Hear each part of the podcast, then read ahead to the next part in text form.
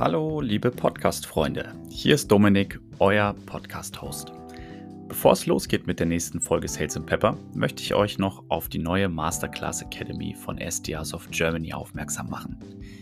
Die Masterclass Academy bietet Vertrieblern aus Deutschland die Möglichkeit, sich weiterzubilden und hat die Besten der Besten zusammengetrommelt, um euch alles über Social Selling, Leadership und sonstige Sales-Themen beizubringen. Schau einfach in den Show Notes, melde dich an in der Community und bekomm 10% Discount auf die Masterclass über Sales and Pepper. Und jetzt viel Spaß mit der nächsten Folge von Sales and Pepper Interviews.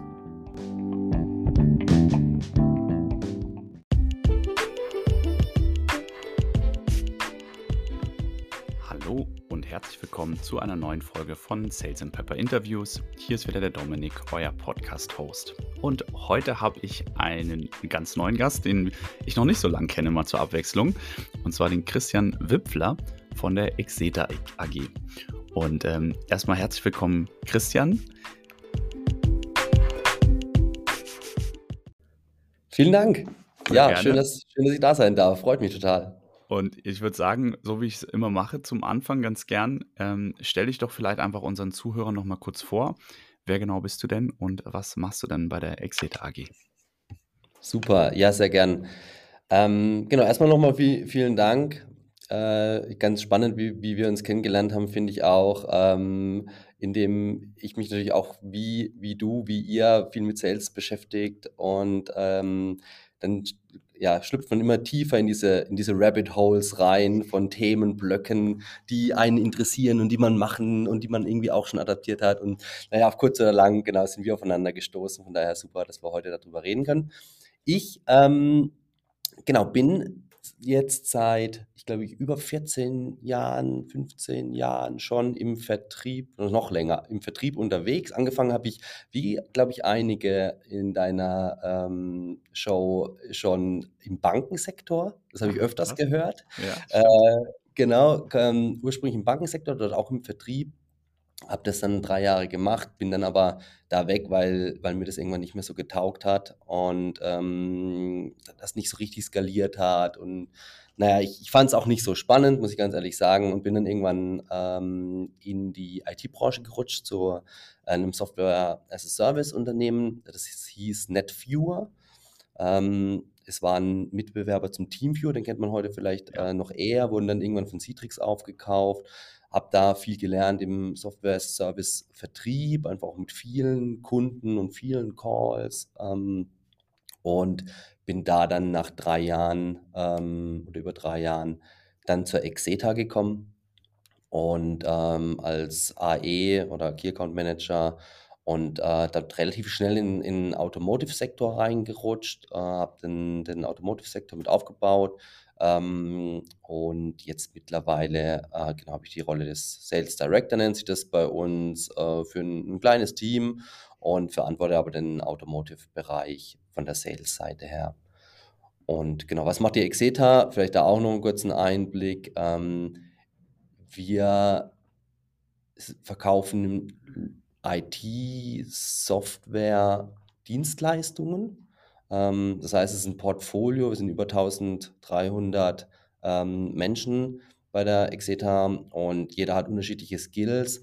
Und unsere Kunden sind äh, Enterprise-Kunden, ähm, beispielsweise bei mir jetzt äh, Porsche, Mercedes, BMW, Kia etc ähm, die super individuelle Anforderungen einfach haben, super komplexe Systemlandschaften haben und bei denen ähm, jetzt ein, Kaufprodukt, äh, ein fertiges, meistens einfach nicht mehr funktioniert, ähm, weil, weil dann doch zu viele äh, Menschen damit arbeiten müssen und das alles historisch gewachsen ist. Und dann entscheiden die, ah, wir müssen das selber bauen. So. Und ja. selber bauen können sie aber nicht. Und dann kommen wir ins Spiel äh, oder eben andere, die das genauso machen wie wir und äh, sagen, ja, wir, wir haben da die Erfahrung, wir haben das schon gemacht, wir können Altsysteme modernisieren, wir können neue Systeme bauen. Ähm, sei es jetzt zum Beispiel, so ein prominentes Beispiel ist ein, so ein Mercedes Me Connect Portal, ähm, das, das man sich, glaube ich, gut vorstellen kann als Mercedes-Fahrer, indem ja. man dann eben sein Fahrzeug hat und ähm, dann seine Services konfigurieren kann, solche ja. Dinge. Ja, und zumal ja auch, wenn man die, äh, Automobilbranche so ein bisschen beobachtet hat, die letzten, äh, äh, Jahrzehnte, ist es ja auch relativ wenig Auto inzwischen, sondern viel mehr Chips und Software, was da drauf läuft, wenn man mal ehrlich ist, vor allem, wenn man sich die Tesla anguckt der Welt. Ähm, aber finde ich finde ich super spannend, was ihr macht. Ich habe ja auch, ähm, 'n in Anführungsstrich Automobil, äh, Background, war ja mal, ähm, bei BMW und Daimler, ähm, Subcompany, also bei der ParkNow und hatte dadurch natürlich Mhm. auch so ein bisschen in der Mobility-Branche, ähm, mal mitgewirkt. Ähm, und deswegen finde ich das super spannend, was ihr macht. Aber wir haben ja auch heute schon so ein bisschen unser Thema fest festgelegt, äh, Chris. Wir haben, äh, ja uns also für die Leute, die's, äh, jetzt noch nicht so mitgenommen haben, wir haben uns über LinkedIn auch, wie so viele andere auch, kennengelernt. Und zwar, ähm, habe ich vor Kurzem ja ein Sales Leadership Roundtable ins Leben gerufen, hier in Berlin, ähm, in Person. Und da konntest du jetzt leider nicht teilnehmen, weil du nämlich in Süddeutschland sitzt. Und jetzt haben wir gesagt, wir machen wir auch einfach noch mal 'nen digitalen Roundtable. Das heißt also für all die Mhm. Leute, ähm, die da Interesse dran haben, ihr arbeitet im Softwarevertrieb, äh, im Leadership, kommt gerne auf mich zu, ähm, können wir gerne euch auch dazu einladen. Das vielleicht so am Rande einmal. Ähm, und jetzt, wie gesagt, lass uns noch mal ein bisschen tiefer einsteigen, weil wir haben ja auch ein Thema, was wir uns heute vorgenommen haben zu besprechen und was wir, ähm, festgestellt haben, du hast jetzt ja schon so ein bisschen beschrieben, was ihr bei der Exeta macht, dass es eigentlich, ja, irgendwo schon SaaS ist, also Software as a Service, aber ja doch ein bisschen komplexer das Ganze, weil ihr nämlich auf Enterprise-Kunden geht und das Ganze halt nicht einfach von der Stange verkauft, sondern halt wirklich individuell Software entwickelt für den Kunden. Und da wollen wir heute ein bisschen tiefer drauf eingehen. Was gibt es denn da für Unterschiede? Was gibt es für Gemeinsamkeiten ähm, oder auch halt für Herausforderungen in dem Bereich? Aber ich glaube, bevor wir da tiefer drauf eingehen, erzähl doch vielleicht noch mal so ein bisschen, wie kommt man denn da überhaupt rein? Weil ich glaube, es gibt bestimmt viele Mhm. Zuhörer und Zuhörerinnen, die sagen: „Eigentlich finde ich das ganz spannend, ähm, aber ja, das gibt's ja auch nicht so häufig eigentlich“, ne? Oder was würdest du sagen? Was muss man für Skills mitbringen, um da erfolgreich zu sein? Ja, das ist, äh, 'ne spannende Frage, weil ich glaube, ähm, auch das hat sich in den letzten Jahren 'n Stück weit auch verändert. Ähm, welche Skills muss man mitbringen und auch die Art und Weise, was muss man tun, um da reinzukommen? Ähm, grundsätzlich muss man verstehen, dass so 'n, äh, Konzern wie jetzt beispielsweise Mercedes, ähm einfach unglaublich groß ist und unglaublich komplex ist, unglaublich viel Politik auch mit sich bringt und Abhängigkeiten hat. Also, ähm, vielleicht auch an dich, was was schätzt du, wie groß der IT-Bereich ist von von Mercedes? Boah, Wie viele Menschen arbeiten gute da? gut gute Frage. Also, ich würde mal sagen, es sind Minimum vierstellig, aber wahrscheinlich eher fünfstellig, was da was da sitzt. Genau, es sind 30.000 Okay, Menschen, die allein nur IT machen.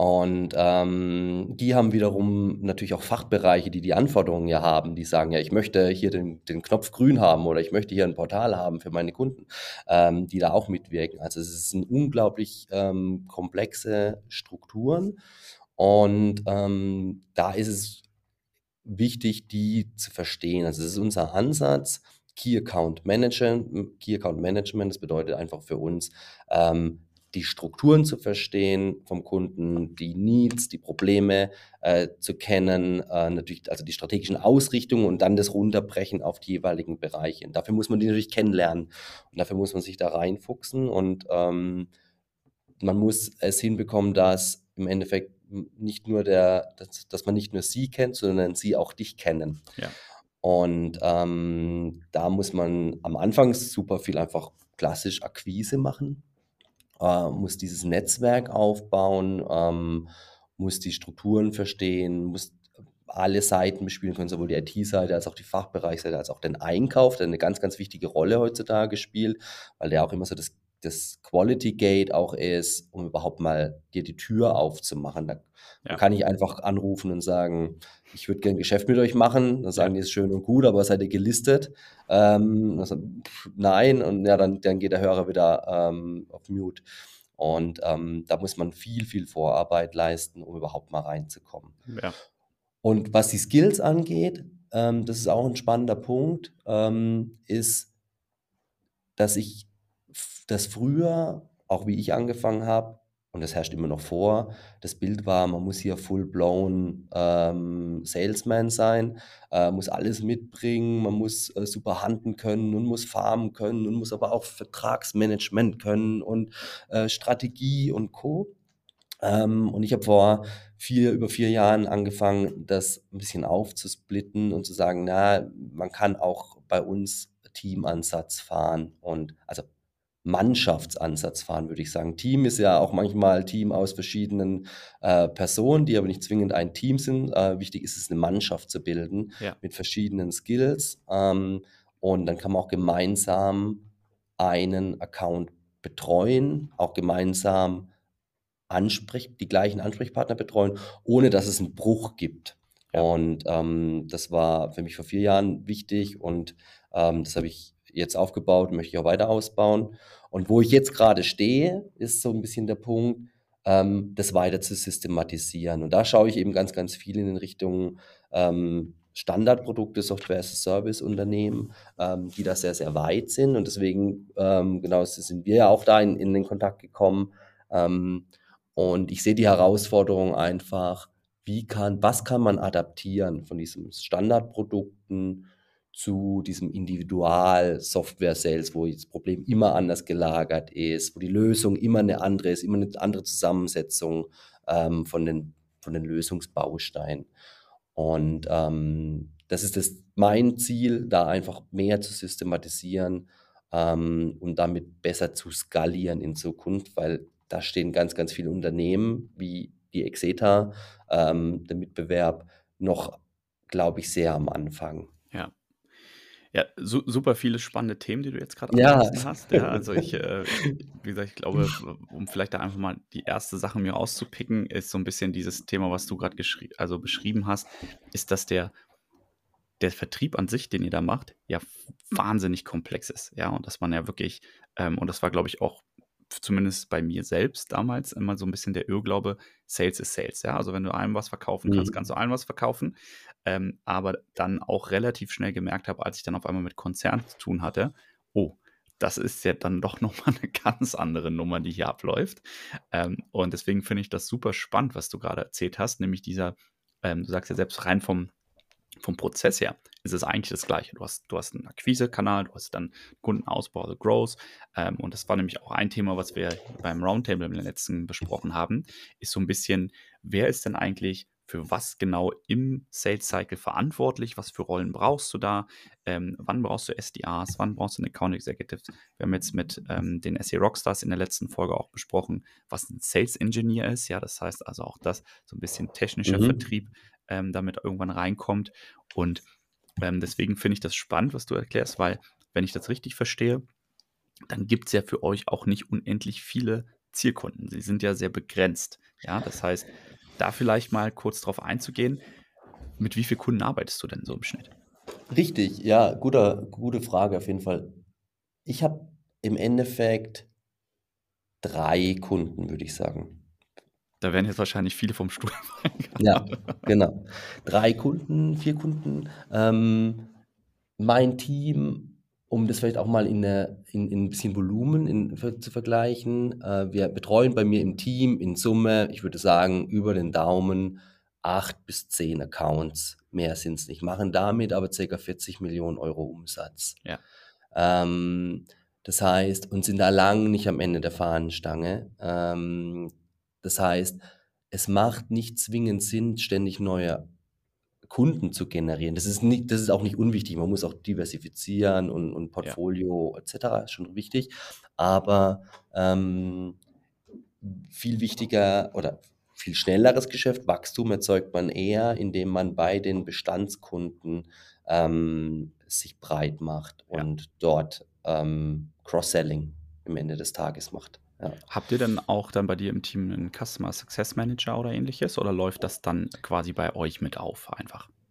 Das läuft aktuell bei uns mit auf. Ähm, die Struktur, die ich jedoch geschaffen habe, zielt in die Richtung ab. Also ähm, es ist so, dass wir tatsächlich Account-Teams gebildet haben, ähm, in dem nicht jeder Key Account Manager einen Kunden und ähm, dann äh, erfolgreich oder nicht werden kann, sondern man bildet mit unterschiedlichen Stärken die gesamte, ähm, die gesamte Kette ab. Und dann gibt es bei mir Leute im Team, die sind super stark im Vertrieb. Wenn die aber äh, ins HubSpot pflegen müssen, dann, ähm, dann, dann werden die schon nervös.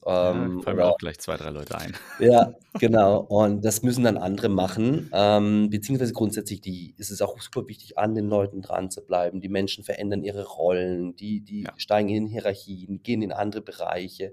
Man muss den, den Kontakt einfach halten und gute Beziehungen aufbauen.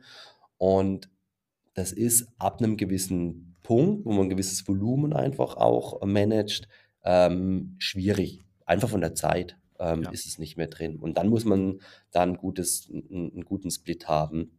Ähm, persönlich möchte ich das dahin weiter ausbauen. Ich glaube, wir, wir haben diese Rollen bisher nicht definiert. Ich halte es aber Mhm. für sinnvoll, zum Beispiel genau so einen Customer Success Manager zu etablieren, weil es dann auch, und da kommt, machen wir ein neues Themenfeld sicherlich auf, Recruiting ähm, dann einfacher wird.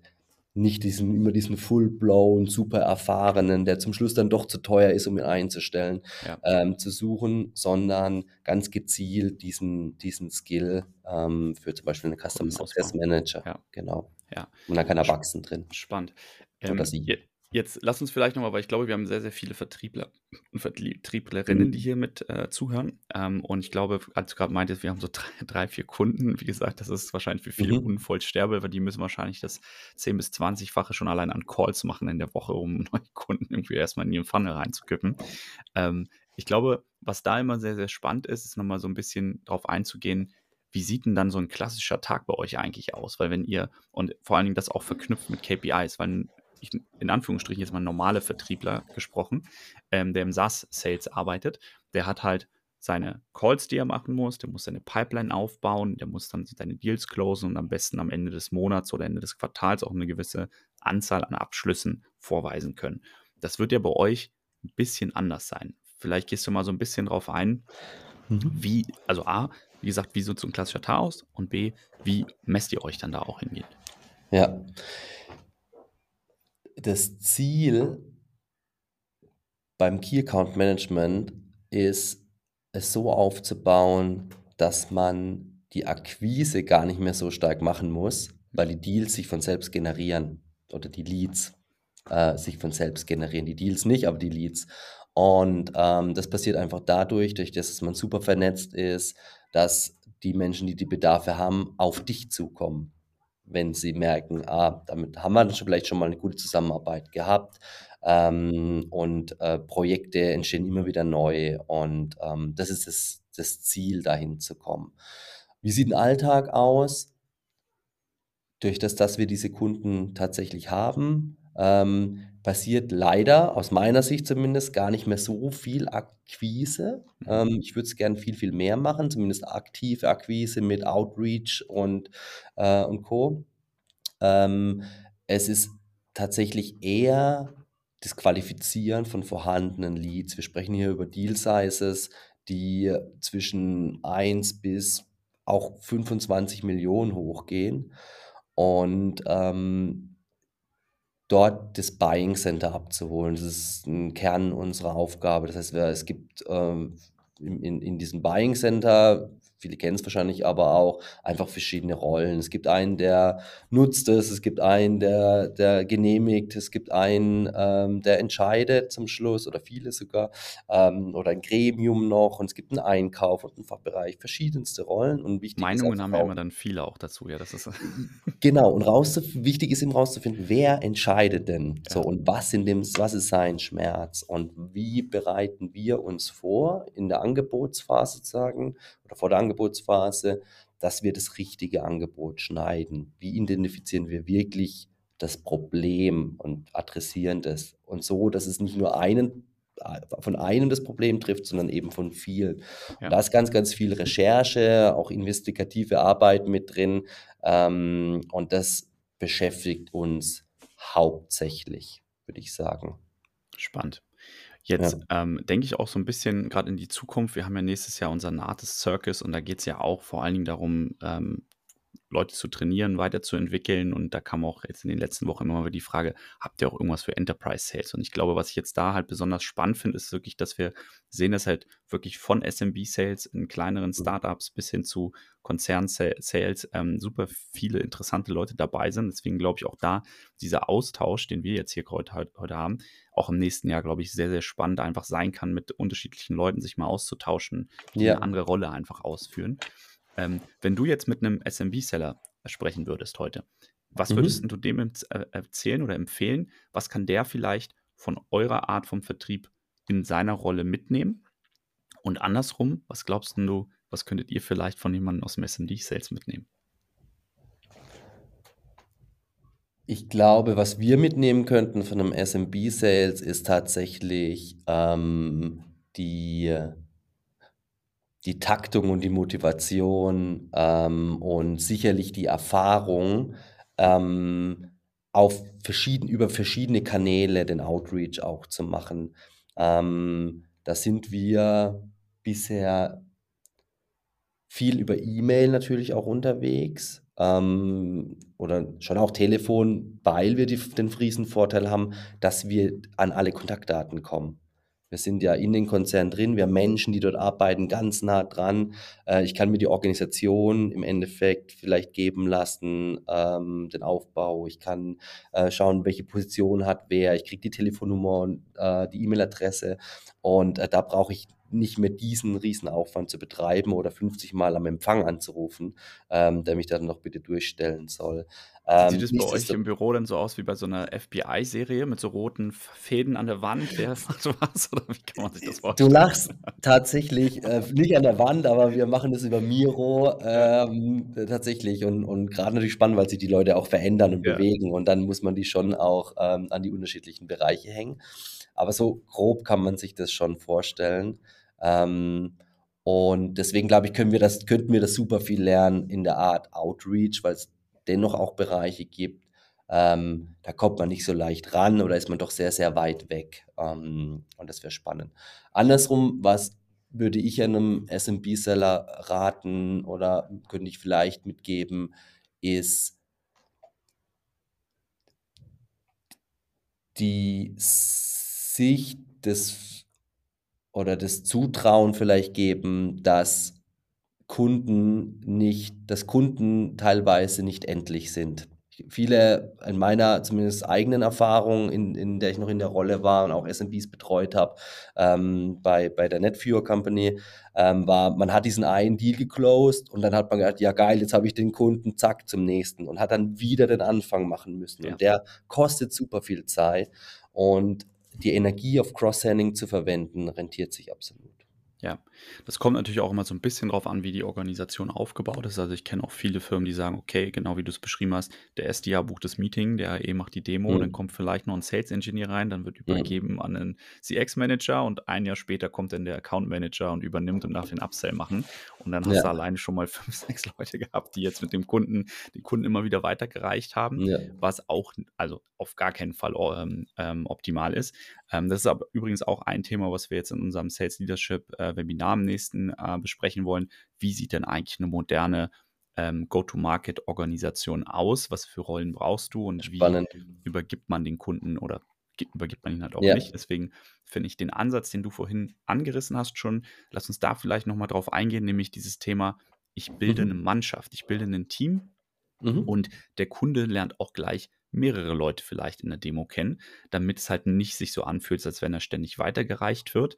Ähm, wie sieht denn das bei euch aus, das Setup? Kannst du mal erklären, ähm, mit wie vielen Personen ihr so einen Kunden bearbeitet mhm. und wer wann da irgendwie zu tragen kommt? Äh, sehr gerne. Vielleicht da einleitend auch, warum bin ich da hingekommen? Ähm, was war auch die Motivation ein Stück weit?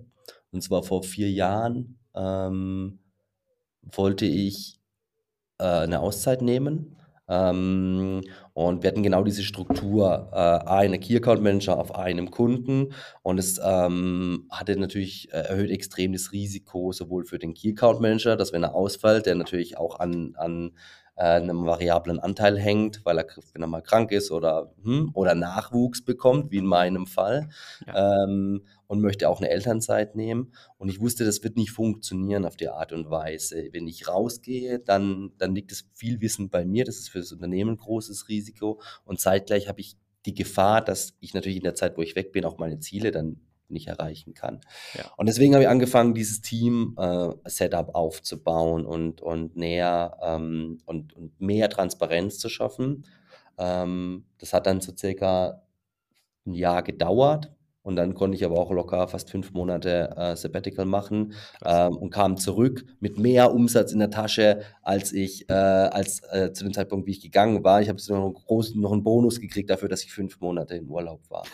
ähm, das war eine geile Sache. Also es hat funktioniert ja. und es hat mich super darin bestärkt. Und ähm, der Ansatz ist im Endeffekt der, dass Key Account Management daraus besteht, das Wissen zu haben. Ähm, wie ist dieses, was ich vorhin meinte, mit der Struktur, die Personen, was treibt die, was ist ihre, äh, was sind ihre Schmerzpunkte und, und was sind ihre Motivationen jeweils und was sind ihre Hierarchien und auch ihre Ziele äh, persönlichen. Ähm, und dann ist es, wenn man dieses Wissen geteilt hat und es transparent ist, dann ist es relativ, dem Kunden ist es egal, ob da ein Christian Wipfler sitzt oder jemand anders. So, vielleicht findet er mich sympathisch, äh, aber vielleicht findet er einen anderen äh, Kollegen sogar sympathischer als mich. Ich glaube, das ja. ist äh, ganz oft Ego, dass man überspringen muss, dass man denkt, das hängt an einem selbst. Ähm, was will der Kunde? Der Kunde will, dass das, was er einmal einkippt, er nicht zweimal sagen muss und dass es verstanden ist, sein Problem und dass er dafür eine gute Lösung bekommt. Das ist ja. sein eigenes Interesse. Ähm, und ob da jetzt mein Name steht oder das Logo der Exeta, ist erstmal gar nicht so wichtig. So. Und deswegen ähm, ist der Schlüssel zum Erfolg, glaube ich, darin, die Transparenz genau darin zu schaffen, ähm, was gibt einem der Kunde mit und was ist da wichtig. Und dafür muss man natürlich schon auch eng zusammenarbeiten, ganz klar. Aber man kann den Staffelstab auch übergeben. Also es funktioniert sehr gut, dass einer den Outreach macht und sagt, hey, lass mal einen Termin machen. Dann macht man den Ersttermin, geht zum Beispiel gemeinsam, auch als Countpaar, in diesen Termin rein, stellt einmal vor, sagt, hey, wir machen das im Bundle, wir sind gut ausgetauscht, gib uns mal alles mit. Und ab dem Zeitpunkt ist vollkommen egal, wer welche Kommunikation anstrebt. Und dann kann man die Schwerpunkte legen. Ja, ich finde ich find den Ansatz mega spannend. Ich kenne den tatsächlich auch seit ein paar Jahren, auch von einem guten Freund von mir, der ist Makler im B2B-Bereich und die mhm. haben Shared Targets tatsächlich, aber auch Shared Commission. Ja, das heißt also, egal wer dir mhm. reinholt, die Provision wird im, im, Team aufgeteilt. Und das ist genau wie du gesagt hast, ähm, was ich nämlich leider viel zu häufig auch in der Vergangenheit erlebt habe, ist dieses Thema ähm, auch Mental Health oder generell Gesundheit, sage ich mal, wie achtet man auf sich selbst, dass Leute anfangen zu sagen, ich nehme mir keinen Urlaub, weil ich kann nicht auf den Umsatz verzichten und ich muss das jetzt hier durchziehen, weil wenn ich weg bin, dann glauben meine Kollegen mir die Deals so ungefähr, ja. Ähm, genau. Äh, finde ich den Ansatz, eigentlich diesen Teamansatz auch einen extrem guten Ansatz, weil ich glaube, dass es dazu führt, dass die Leute aufhören, egoistisch zu denken und eher sagen, okay, was kann ich dazu beitragen? Birgt aber natürlich auch das Risiko, dass es vielleicht Leute gibt, die sagen, ich lehne mich jetzt zurück, weil die anderen machen ja so schön viel Umsatz. Ähm, wie ist so deine Erfahrung dazu? Gibt es das auch, dass Leute sich dann ausruhen auf dem Erfolg von anderen oder würdest du sagen, das kommt eher weniger vor? Ähm, zum Ersten, das, was du sagtest, ist ein super wichtiger Punkt dabei, Shared Commission. Man muss die Ziele in einen Topf werfen, sonst funktioniert es nicht. Ähm, das haben wir dann auch getan. Ähm, und zeitgleich, ähm, was ich getan habe, ist, um das, dem vorzubeugen, dass ähm, wir hatten einen Fall, ähm, der so ein bisschen in die Richtung ging. Da gab es unterschiedliche Meinungen dazu, ähm, aber ähm, war auch ein Learning. Darauf basierend habe ich Folgendes geändert und zwar, dass ich gesagt habe, jeder hat immer noch eine individuelle Quote und aus den Summen der individuellen Quoten ergibt sich das Gesamtziel, so das Teamziel. Wenn einer weniger als 80 Prozent seiner individuellen Quote bringt, fällt er aus dem Teamziel raus. Das ist so, wie wir es ge geregelt haben. Das heißt, erst wenn du mal mindestens 80 Prozent gebracht hast, dann die letzten 20 Prozent sind halt dann können schlechte Zeit, Krankheit, eben alles, was du sagtest. Irgendwie bin mal nicht fit oder habe irgendwie auch mal einfach wochenweise keinen Bock. Das gibt's. Ähm, und erreiche deswegen meine Ziele nicht. Dann wirst du gefangen vom Team. Dann kann sein, das Team hat 100 10% in Summe Überreichung, dann hast du selbst vielleicht nur 85 gebracht, kriegst aber komplett 10% Bonus on top. So läuft es bei uns. Wenn wäre du jetzt, unter diesen 80% krank, krank legst. wäre ja blöd wieder. Ne? Genau. Also, wenn ich jetzt sage, ich werde krank und bin wieder unter 80%, kriege ich dann nichts oder was, äh, wie wäre das dann? Tats, wenn du unter 80% bist, gibt es nochmal eine Schwelle, ähm, aber dann, dann wirst du nur auf dein individuelles Ziel betrachtet. Das ist schon so. Also ja, da, da ist ein gewisses Risiko mit drin, aber ähm, es birgt, es ist nochmal eine, eine Hürde oder ein, ein Mechanismus, der auch dem ein bisschen vorbeugen soll, dass Leute einfach sagen, ah ja, jetzt, ich mache Homeoffice, bin drei Jahre nicht gesehen, was Ja, ich mache, weiß eh keiner. Ähm, wobei das, genau, wobei das funktioniert allein durch das Teammodell schon nicht. Wir müssen eng zusammenarbeiten, wir haben Ja. Regelmeetings etc. Da kriegt man schon viel mit. Ja, ich, ich sehe das halt tatsächlich mehr und mehr, muss ich sagen, dieses Team-Setup. Auch das ist so Art, also auch wie bei Pleo hatten sogenannte Pods, ähm, wo wir gesagt haben, da Mhm. sitzt dann ein SDA drin, der mit ein oder zwei Account Executives zusammenarbeitet. Und bestenfalls holen die sich das Marketing-Team auch ab und zu noch mit rein, um halt einfach so, was für Events stehen an, Ja. wo fahren wir hin und Co. zu planen. Ähm, und ich glaube, das führt halt einfach dazu, also da, das ist halt immer wieder der, der ganz wichtige Punkt. Man kann halt Teams zusammensetzen, wie man möchte, solange die halt individuelle Ziele haben oder unterschiedliche Ziele. Ähm, und da fängt es halt bei SDAs und AEs schon an, wenn solange der SDA einfach nur Mhm. auf Meeting bookt, äh, also wie viele Meetings werden eingebucht, äh, provisioniert wird, ähm, dann wird er natürlich alles einbuchen, was ihm vor die Flinte kommt. Hauptsache, er kriegt viel Provision. Ähm, das bringt den meisten AEs dann aber leider meistens leider gar nichts, Ja. ähm, weil wenn die nicht gut vorqualifiziert sind, dann ähm, resultiert das einfach nur an viel Close-Lost-Deals Mhm. und der AE ist dann auch nicht so ganz happy und es entstehen wieder Reibungen. Deswegen Ja. haben wir dann irgendwann auch umgestellt und gesagt, wir nehmen eine Umsatzkomponente mit rein. Das heißt also einmal die Anzahl der Meetings, aber auch wie viel Pipeline wird daraus generiert. Und dann haben auch AEs angefangen, auf einmal die SDAs mit in ihre Meetings reinzunehmen, einfach um dem mitzugeben, was ist denn, was brauche ich denn eigentlich hier für Leute, die hier sitzen? Ähm, was für Fragen muss ich dann am Anfang stellen? Und das hat halt dazu geführt, dass dann einfach auch eine viel bessere Qualität der Meetings zustande gekommen ist auf einmal. Ähm, zwar wesentlich weniger Meetings, aber dafür halt viel qualifiziertere und damit auch mehr Umsatz dann am Ende. Und das muss ja dann eigentlich auch das Ziel sein oder sollte zumindest das Ja. Ziel sein. Ja, genau, dass man immer aufs Ergebnis schaut zum Schluss. Und da bin ich absoluter Fan davon, auch von Gemeinschaftszielen in Summe, ähm, weil es genau das fördert, dass man den Kopf hebt und drauf schaut, bringt es denn tatsächlich was, was ich hier tue, aufs Gesamtergebnis, auf unser Teamziel oder aufs Unternehmensziel hochgerechnet ähm, hat, aber auch, um die andere Seite zu beleuchten, folgenden Effekt, dass diese individuellen Übererreichungen vielleicht auch gar nicht mehr so stattfinden. Also es hatcht sich natürlich auch ähm, dadurch. Und ähm, ich persönlich und, und auch ähm, Leute von meinem Team, die waren mega erfolgreich im Individual, äh, mit ihren individualen Zielen. Dann hatte man 170, 180 oder mehr Prozent Zielerreichung. Das gab nochmal einen schönen Cash-out ähm, am Ende des Jahres. Aber es war eben genau der Punkt, man war auf sich allein gestellt und man ist immer diesem hinterhergerannt und man hatte kein Fangnetz und keine Sicherheit. Und das ist, so nehme ich es zumindest wahr, auch in der, jetzt kommen wir ein bisschen auf das Recruiting-Thema, auch in der Neueinstellung äh, von jüngeren Kollegen, heute was, was denen auf jeden Fall auch wichtig ist. Thema Freizeit, Selbstbestimmung und Gestaltung äh, des Tages. Und ähm, Gehalt darf dadurch ruhig auch ein reduzierter sein, würde ich sagen, beziehungsweise nicht zwingend reduzierter, sondern eher sicherer. Ja.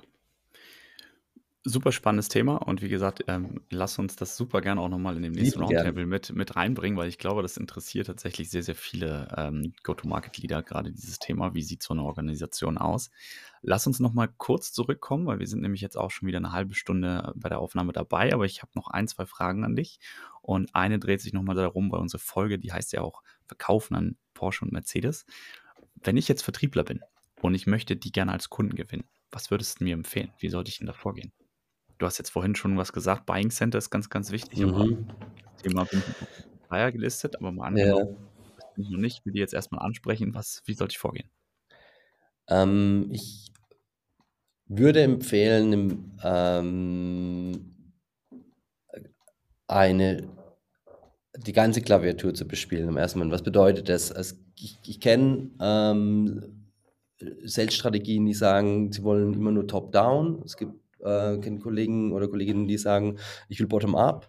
Ähm, und ich glaube, man muss ähm, von allen Richtungen kommen. Ähm, beginnend macht es aus meiner Sicht Sinn, erstmal bottom-up zu gehen, wenn man noch nicht drin ist, weil ähm, ja, die Erfahrung zeigt, umso höher man ins Management geht, umso weniger Zeit ist da, umso weniger ähm, Informationen sammelt man da auch. Und das sind alles super wichtige Menschen. Und ähm, dann, da muss der, der Pitch schon richtig, richtig sitzen. Ähm, und es gibt einfach weniger davon. Und ähm, in so einer Organisation wie Mercedes, wie ich vorher gesagt habe, 30.000 äh, Menschen, da gibt es einfach ganz, ganz viele, die ähm, auf der Product Owner Ebene sind und es macht sicherlich Sinn, dort zu beginnen, um rauszufinden, was beschäftigt die ähm, und in die Gespräche zu kommen. Parallel dazu, wie gesagt, was man nie außer Acht lassen darf, ist auch direkt Ein den Einkauf zu bespielen. Ähm, es passiert mittlerweile beim einen oder anderen Konzern ähm, auch ganz viel über den Einkauf. Die schreiben aus, die sammeln die Themen und schreiben die grundsätzlich an ihre Partner aus. Ja. Da kommt man alle auch da schon an Themen ran, die man gar nie auf dem Schirm hatte.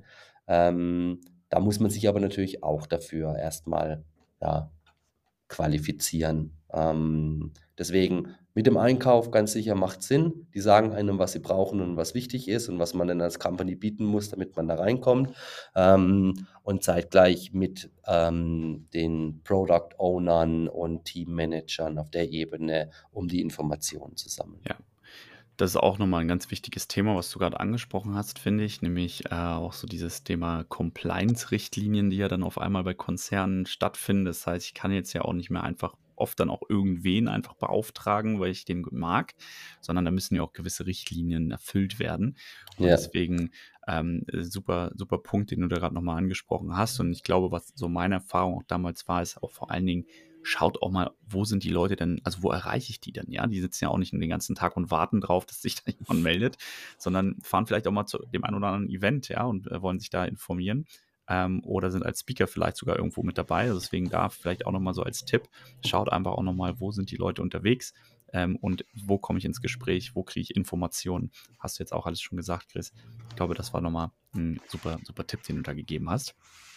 Und damit komme ich auch schon zu meiner allerletzten Frage an dich, äh, Mhm. Christian.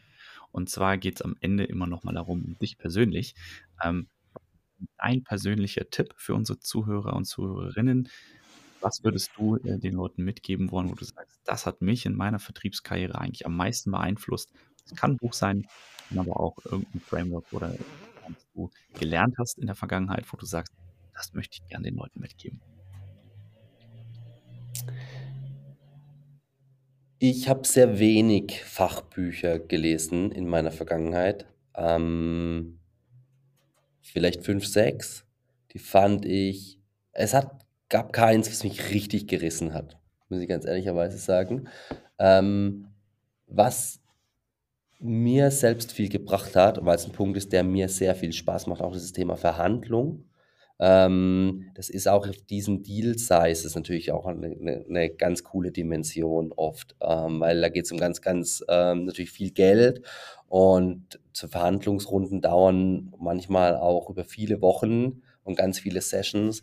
Und ich, ähm, kann wirklich empfehlen, 'nen guten, richtig das Geld zu investieren in 'nen richtig, richtig guten Verhandlungscoach, ähm, der einem das Handwerkszeug und alle Tricks beibringt, die man, ähm, anwenden kann, ähm, in in der Verhandlung. Und da geht's eben, äh wir hatten da ich möchte den Namen jetzt vielleicht nicht nicht nicht nennen, aber ich ich hatte da selbst 'n ganz guter kann können vielleicht die Leute auch auf mich persönlich noch mal zukommen. Wollte ich grad sagen, Ähm, schreib den ja, Christian ja, schreibe mal mich an. an, aber das war war war 'ne super Erfahrung. Der hatte, ähm, auch solche Deals gemacht wie für, ähm ähm, Sky, ähm, die Lizenzrechte äh, in England und solche Sachen, also vielfach Millionen Deals.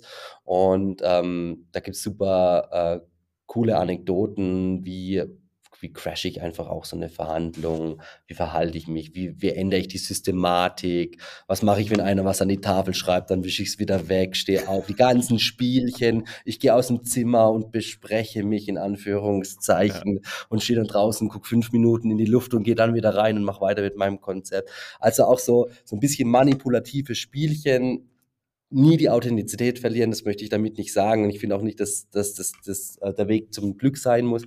Aber man nimmt doch was mit, einfach aus der, ähm, ja, aus der Art und Weise, wie muss man so ein Spiel spielen, ähm, weil auch ich habe die Erfahrung gemacht, wenn man ganz offen hingeht und auch wenn der Einkäufer gegenüber wirklich ein super Typ ist, und da kenne ich ganz viele, ähm, es funktioniert nicht so, dass man sagt, jetzt schauen wir uns in die Augen, jeder sagt seinen Preis und dann machen wir äh, Handshake und dann sind wir alle glücklich.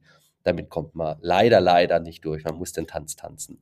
Mir macht Spaß. Dazu muss man vor allen Dingen auch sagen, die Einkäufer, die ich in meiner Karriere kennengelernt habe, die haben sich auch mit allen Wassern gewaschen. Also die haben auf der anderen Seite genauso ihre Tricks und äh, diese, diese da durchziehen. Also da braucht man, glaube ich, auch kein schlechtes Gewissen haben, wenn man sich gut vorbereitet auf sowas. Ähm, deswegen finde ich den Absolut. Tipp mega gut, den du da gerade genannt hast, weil der kam tatsächlich auch in keiner Folge bisher vor. Ähm, sucht euch einen Coach ähm, und schaut, dass er euch da einfach die entsprechenden Skills beibringen lässt. Ja, das ist übrigens auch ein super Punkt, genau. Ein Coach, gerade als Verkäufer, äh, der Käufer, Einkäufer ist, super wertvoll. Ja. ja. Der weiß, wie es funktioniert, der kennt die Ziele ähm, und manchmal, vielleicht letzter Satz auch von mir, finde ich auch super spannend. Ich habe Kunden, die haben die Einkäufer Ziele drauf, wie hoch der Verhandlungserfolg ist. Das heißt, es macht total viel Sinn, einen mega teuren Preis aufzurufen, um dann ganz viel Rabatt zu geben. Ja. Dann ist der schon glücklich. So, ähm, das, äh, da gibt's, ja, und das muss man aber halt rausfinden. Was ist der Erfolg des anderen? Das wollen ja alle ist auch nochmal ein extrem machen. guter Punkt, ja, weil ich glaube, das ist nämlich auch das, was ich oft in der Vergangenheit schon gesehen habe. Die Leute gehen rein in die Verhandlungen, es wird einmal nach einem Discount gefragt und man feuert gleich aus allen Kanonen, ja, und dann wundert man sich, mhm. dass der andere damit nicht zufrieden ist. Ähm, aber ja, finde ich, finde ich super. Ähm, mir hat die Folge ganz viel Spaß gemacht, Chris. Ich glaube, es waren super viele hilfreiche Tipps dabei. Ähm, ich danke dir, dass du heute zu Gast warst und dann hoffe ich, dass wir uns bald wiedersehen. Super spannend. Vielen Dank auch dafür. Bis dahin erstmal. Ciao. Tschüss.